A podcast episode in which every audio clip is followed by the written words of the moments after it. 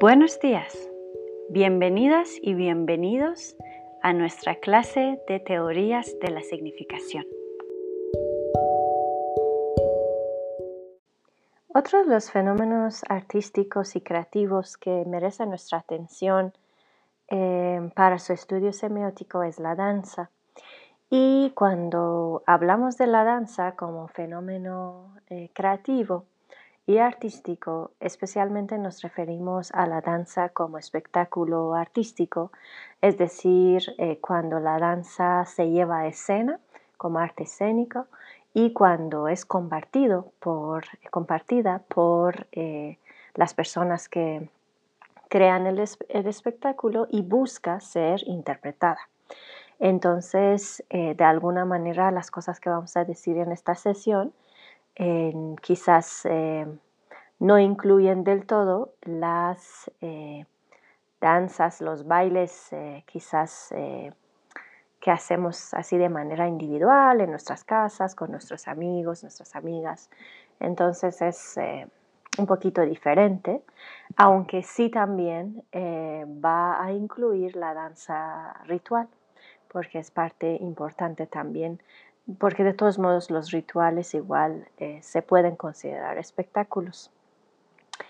Entonces, bueno, eh, cuando nosotros miramos este fenómeno de la danza, eh, podemos decir que podemos encontrar em, instrumentos, herramientas y también funciones a distintos niveles. Es decir, un espectáculo de danza tiene una superficie que diríamos que es lo que se trae a la escena, pero esta superficie está conectada con otros niveles, eh, con el nivel conceptual de las ideas y eh, finalmente busca una interpretación. Entonces podemos, desde el punto de vista pirciano, decir que la danza eh, funciona a tres niveles y esos tres niveles van a corresponder con la división que habíamos visto de los elementos de cada signo pirciano que eran representamen, objeto e interpretante. Entonces vamos a empezar a hablar de la danza desde este punto de vista. Eh, un primer nivel o una superficie en la que funciona la danza es el nivel sintáctico que en realidad eh, en la definición pirciana corresponde con el representamen. ¿Qué tenemos en este nivel? Tenemos todo lo que eh, podemos ver en la escena, es decir, los movimientos corporales, las expresiones faciales, el maquillaje, el vestuario, la iluminación, la música, el uso del espacio, el uso del tiempo, Todas estas cosas construyen eh, el nivel sintáctico y en realidad nos están presentando el espectáculo dancístico como un signo. Y por lo tanto estamos viendo ahí el representamen, la danza como representamen. En la lectura que ustedes tuvieron, eh, ahí también se mencionaba la cuestión de los artefactos cognitivos entonces eh, podemos relacionar este nivel sintáctico justo con los artefactos cognitivos, es decir, todos esos elementos que aquí he nombrado y que están funcionando a nivel de representamen, es decir, están construyendo los signos dancísticos en escena, se pueden considerar artefactos cognitivos. Hay un segundo nivel también. Ustedes saben que en un signo el representamen está representando a un objeto. Entonces, este segundo nivel en la danza es el nivel del objeto que llamamos nivel semántico. Es decir, eh, esta eh, parte que incluye la idea coreográfica que está detrás de la danza que se presenta y también su concepto, que eso puede incluir narraciones, eh, convenciones, experiencias, por ejemplo, si ustedes ven un ballet, muchas veces hay una narración detrás, está contando una historia. A veces eh, sencillamente la música y la danza se relacionan o entran en eh, concordancia gracias a ciertos movimientos acordados de manera convencional y otras veces, especialmente en las danzas rituales, tenemos esta relación experiencial entre la danza y la idea que está detrás, ¿no? Entonces, a nivel de esas tres cosas tenemos esto. Es decir, los conceptos, las experiencias, las narraciones eh, y convenciones. ¿no? o sea, los conceptos que están en el nivel semántico son esas tres, narraciones, convenciones, experiencias. Y si queremos relacionar de nuevo esto con lo que habíamos visto en la lectura de esta vez, podemos decir que esto es el nivel en el que están eh, constantemente construyéndose y modificándose, transformándose los nichos eh, conceptuales. Entonces, la idea que se quiere representar en la escena a través de la danza está en el nivel semántico o el nivel de objeto. Entonces, esta idea muchas veces, eh, digamos, para su representación ya cuenta con ciertas herramientas eh, que desde antes están dadas. Pero según también lo proponían los autores eh, en este artículo que leyeron, algunas veces pasa que lo que se quiere representar, es decir, el concepto que se encuentra en el nicho conceptual, no tiene un artefacto cognitivo correspondiente a nivel del representamen o a nivel sintáctico que pudiera eh, ayudar a su ejecución.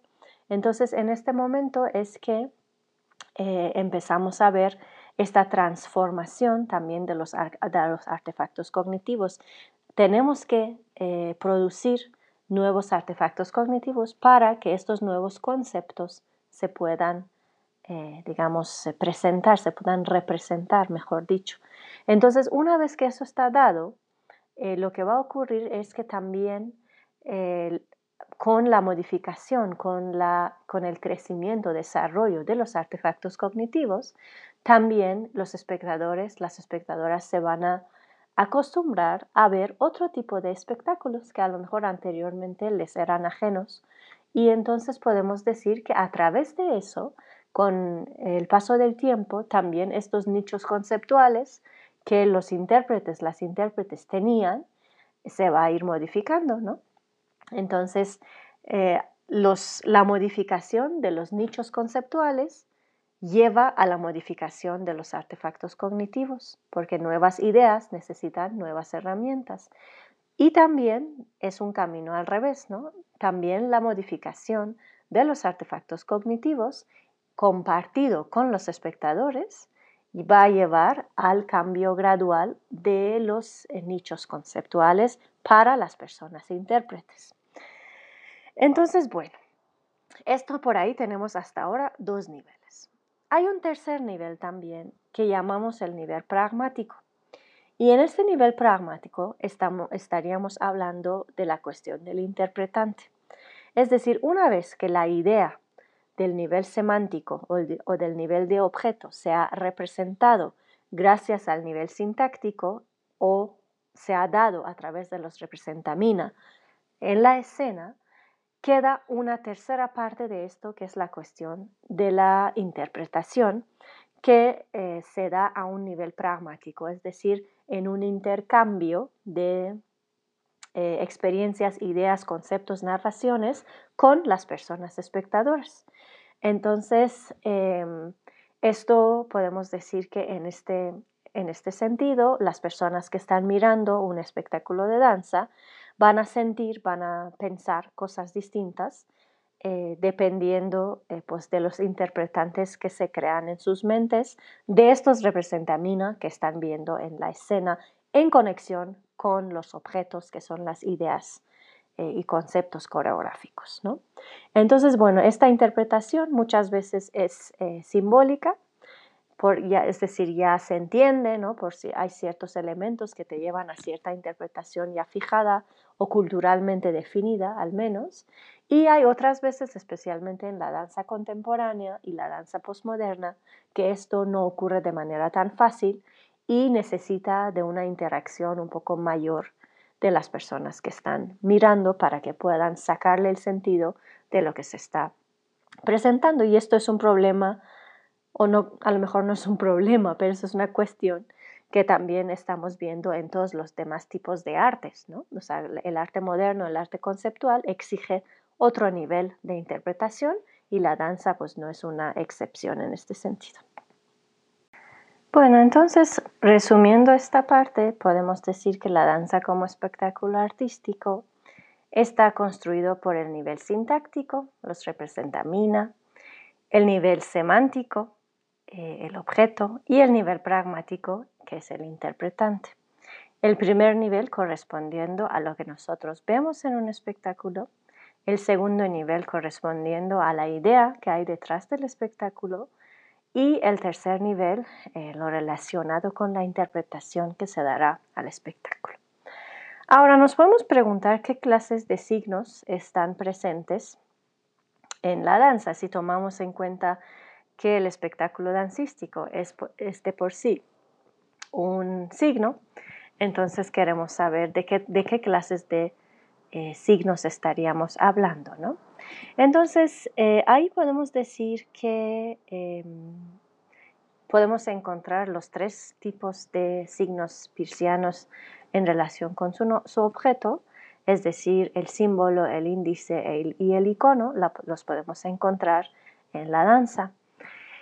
Eh, por ejemplo, podemos encontrar símbolos que como bien recuerdan son eh, aquellos signos que están determinados por la eh, convención y cuya interpretación tiene carácter de ley, es decir, mm, mucha gente lo interpretaría de la misma manera.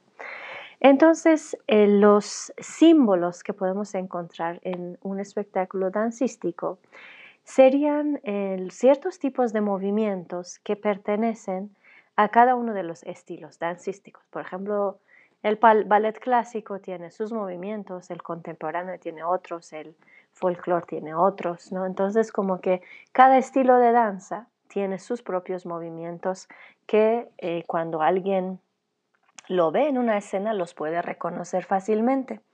Entonces estos son por lo tanto simbólicos.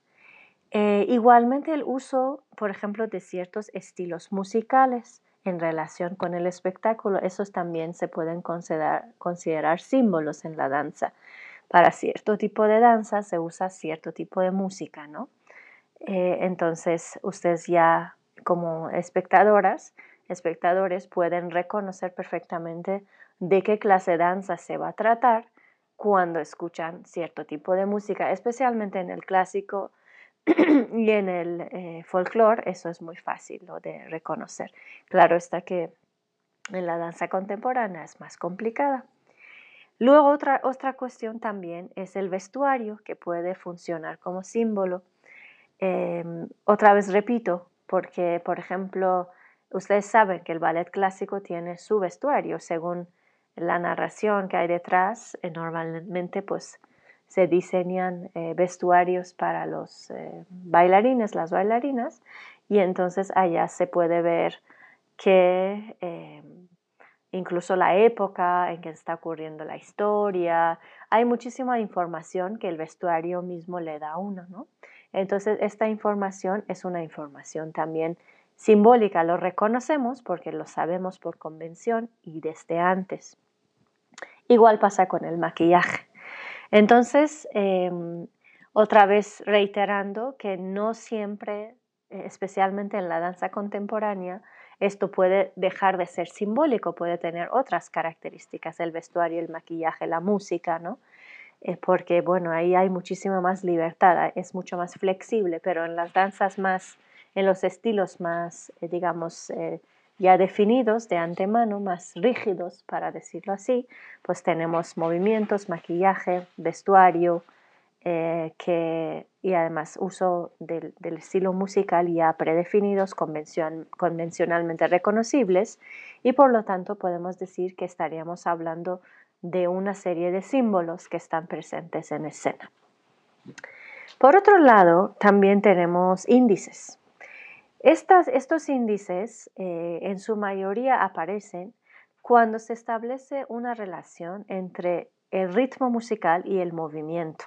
Por ejemplo, el ritmo marca los pasos de las bailarinas, de los bailarines. Entonces, esto es una relación existencial que existe entre, eh, digamos, la música y la danza. Y por lo tanto, los pasos de la danza son un índice del ritmo musical ¿no? que se está marcando. Otra manifestación a nivel de índices o indexical en la danza eh, puede ser la relación que existe entre la ejecución y la idea eh, coreográfica que está detrás de la danza. Es decir, seguramente el orden de los movimientos, eh, digamos, el uso del espacio, del tiempo, de la duración, todo lo que ahí pueden ver, es un reflejo, es un signo, es una representación del concepto coreográfico que está detrás. Que ese concepto, como dijimos, puede ser un relato, puede ser algo convencional o pueden ser evocación de experiencias, pero sea lo que sea, siempre detrás de la danza eh, que ustedes ven de los movimientos, de lo que se está ejecutando, está la idea. Entonces, esta relación también es una relación directa de causa y efecto y por lo tanto es indical o indexical. Y em, finalmente, también em, yo creo que a nivel de índices podemos nombrar la relación de causa y efecto eh, que eh, está eh, teniendo em, efecto o como, a ver, como que está influenciando la relación em, de la transformación de los artefactos cognitivos. Es decir, hay una relación de causa y efecto entre los artefactos cognitivos y el nicho o los nichos conceptuales. Entonces, eso también es, un, es una relación indixical, que es lo, de lo que hablaban los autores del artículo que leyeron, ¿no? Y como expliqué, la modificación de una puede dar lugar a la modificación de la otra. Entonces hay una relación de causa y efecto, por lo tanto, a nivel de índice entre los artefactos cognitivos y los nichos conceptuales. Y desde luego, ya para ir a la otra categoría, en la danza podemos eh, encontrar también una serie de iconos. Y entonces estos iconos eh, funcionan a los distintos eh, niveles de iconicidad que pueden ser imágenes, diagramas y metáforas. es muy común, por ejemplo, el uso de los iconos de imagen cuando algunos de los movimientos están imitando un movimiento en el mundo exterior, por ejemplo, de un animal, ¿no? Entonces, por ejemplo, en el lago de los cisnes, pues la bailarina o las bailarinas eh, pueden eh, también como que imitar los movimientos de un cisne. O en las danzas folclóricas, a veces eh, el hombre puede imitar a un gallo, ¿no? O a una iguana. Entonces, estos son los momentos icónicos, digamos, a nivel de imagen que existen en la danza, a través de la imitación de movimientos. Eh, a nivel de diagrama, también están presentes los iconos eh, diagramáticos en la danza y ahí es cuando, eh, digamos, tenemos una, por ejemplo, el uso de repeticiones de los distintos movimientos para indicar cierta sensación, como habíamos visto antes, ¿no? de intensidad, de aburrimiento, de longitud, de lo que tenga que ser. O, por ejemplo, la correspondencia entre contenido y forma, que también hemos estudiado hasta ahora muchas veces, que, por ejemplo, podría aquí manifestarse en cómo la danza y la música eh, funcionan, digamos, en armonía. ¿no? Entonces, cuando la música, por ejemplo, sube, hay más intensidad sonora, puede ser que los movimientos eh, sean también más intensos o, incluso más em, eh, hacia arriba, por ejemplo, más centrales. Este tipo de cosas ¿no? son también eh, cuestiones de iconicidad diagramática. Y finalmente, las metáforas están presentes en las experiencias narrativas, las experiencias rituales y las experiencias conceptuales que los movimientos, el conjunto de los representantes, que son los movimientos, eh, vestuario, iluminación, maquillaje, todo lo que hemos dicho antes, música, todos esos crean en las personas espectadores. Entonces, esto es ya a nivel metafórico. Tú cuando ves una danza que te cuenta una historia, pues vives esta historia. Cuando participas de una danza ritual, estás participando de una experiencia sagrada, etc. ¿no? Bueno, dicho esto, y ya para concluir, entonces nosotros eh, a nivel de representamen podemos encontrar todos los tipos de signo en la danza y eh, muchas veces eh, la interpretación pasa por la vía simbólica, pero en otras veces también, porque muchos de esos iconos, por ejemplo, de la, de la imitación de movimientos, tal, ya se entienden, ¿no?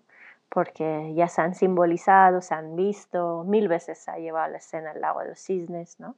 Entonces como que ya pasan muchas veces por esta cuestión simbólica, ¿no? Pero eh, igual, como siempre hemos eh, dicho, eh, en las manifestaciones más contemporáneas, las cosas han cambiado y eso es principalmente en lo que se centra también el artículo que leyeron. ¿no? Ya los nichos conceptuales no son tan fijos, muchas veces hay transformación y estas transformaciones o exploraciones de nuevos nichos han llevado a que todo sea mucho más creativo, más sorprendente. Y entonces esta creatividad, por un lado, eh, trae el tema de que hay que inventar nuevos artefactos cognitivos que puedan eh, ayudarnos a ejecutar ese nuevo concepto eh, que hemos conseguido inventar a través de la transformación o exploración de los nichos conceptuales y entonces estos artefactos, una vez que están en, escena, por ejemplo, son nuevos movimientos, son nuevo vestuario, otra manera nueva de maquillarse o de iluminación. Entonces estas cosas, las primeras veces que se representan, necesitan de una interacción mayor de las eh, personas espectadores y esta interacción mayor es un esfuerzo que ya no es una interpretación simbólica, sino que más bien tienen que entender por ahí otro tipo de cosas, ¿no? Tienen que empezar a crear nuevos interpretantes que pudieran corresponder con esto que están viendo para poder sacarle sentido. Muchas veces incluso en la danza contemporánea lo que se lleva a la escena no es una narración, un relato lineal que se pudiera seguir, sino más bien, por ejemplo, es un sentido del caos, ¿no? Entonces, ese sentido caótico también es una idea coreográfica. Entonces, ¿cómo está representada? Quizás está representada por el caos en la música, en los movimientos, ¿no? Quién sabe, hay, hay maneras de hacerlo. Y entonces ahí se tiene que comprender en cuanto a una relación, por ejemplo, indical o indexical, ¿no? Se tiene que interpretar incluso diagramáticamente. Necesita otro tipo de interpretación que no son simbólicas, ¿no? Entonces, bueno, eh, yo creo que lo que también pudieron leer en el texto es eh, bien interesante en cuanto a que muchas veces como personas que no estamos involucradas en eh, la cuestión creativa y solo somos, a lo mejor ustedes sí, muchos son bailarines, no sé, pero por ejemplo, no sé, yo misma o quien sea, ¿no? que no tiene estas habilidades, entonces vas ahí a ver un espectáculo y eh, pues normalmente no te das cuenta de muchas cosas, ¿no? De cómo, de por qué se están utilizando ciertos elementos, o más bien te fijas en la narración, ¿no? Entonces eh, pueden pasar este tipo de cosas, pero justo el artículo nos llama la atención a la cuestión de que hay una relación de causa y efecto entre lo que ustedes ven en la escena y, entre la idea ¿no? que hay detrás. Entonces, lo que ves en escena, ellos lo llaman los artefactos cognitivos que se están utilizando y lo que, eh, digamos, está detrás de eso, que es la causa de que esto funcione de esta manera, pues serían los, las modificaciones o la exploración de nuevos nichos conceptuales. Y bueno, pues ya con eso eh, cerramos y en clase vamos a ver algunos ejemplos y vamos a conversar más eh, acerca de experiencias de la danza.